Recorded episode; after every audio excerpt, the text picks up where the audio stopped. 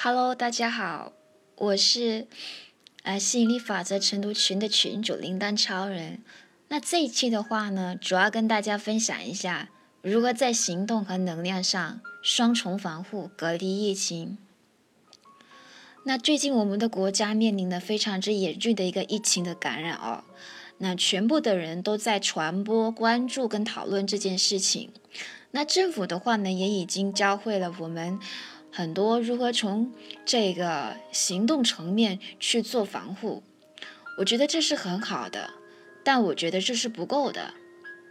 大家似乎只懂得在口罩上去隔离疫情，但却不重视这个频率的隔离，也就是说，只懂得在表象上去防护，却不够重视能量上的防护。其实我们这个世界它是一个心物一体的一个世界，所以物质和能量要双管齐下，最好是两手都要硬，两手都要抓。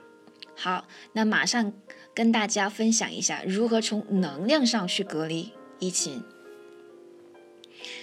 就是每当你采取了行动上的防护措施之后，你要因此松一口气，觉得说，嗯。我这个防护措施已经做得够多够好了，这样子我就是没事的，我就是安全的了。然后你能够感到放心跟安心，这样子的话呢，你就是有一个能量上的金钟罩，你就是安全的。然后你不听，你也不看，不传播这些疫情的消息，那其实这样子就能够从能量上去拉开自己的一个频率的差距，因为你不担心。等于就是说你不共振，你不共振的话呢，就等于说是在能量上屏蔽掉了鸟的鸟事。好，那为了能够让大家保持这种能量上的稳定，我在这里跟大家分享一下子宇老师自创的三句咒语，送给大家。频率差距是最佳的天然屏障，不激活无以聚焦。不聚焦，则无以共振；不共振，则无以成事。所以坏事都被锁在外面了。我是魔法师，我的世界我做主。我现在感觉很好，所以只会吸引来好人好事。好，那我这边提醒一下，只是念是没有效果哦。那怎么样才有效呢？就是要念到你感觉神清气爽、自信满满，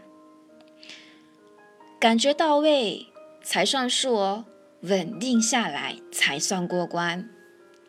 好，那我相信肯定有一些好奇宝宝，他会问我说：“那如果说我不重视能量上的防护，那会怎么样呢？”换句话说，就是说，无论你做多少行动上的这个防护措施。你都还是觉得不够多，不够好，特别是你在网上又看到别人在讨论这些疫情的传播啊，让你更加的不安。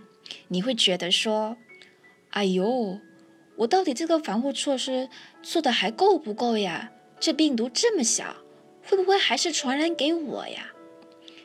你依然还是很担心、很不安，那你就是在能量上留下了缺口。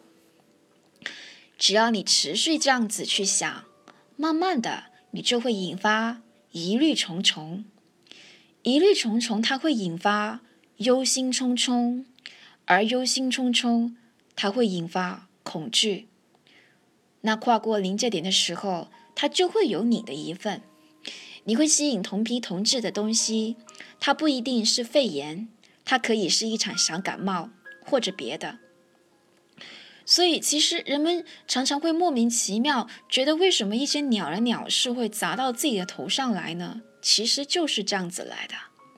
一开始只是一则信息，然后是很多则信息。你本来只是关注，后来是关心，到后来是担心，接下来是恐慌。你就是这样子被渗透的。群体事件的一个快速的一个扩散，它的能量基础和原理其实就是这个，因为频率差距是最佳的天然屏障。好，我们最后做一下简单的总结。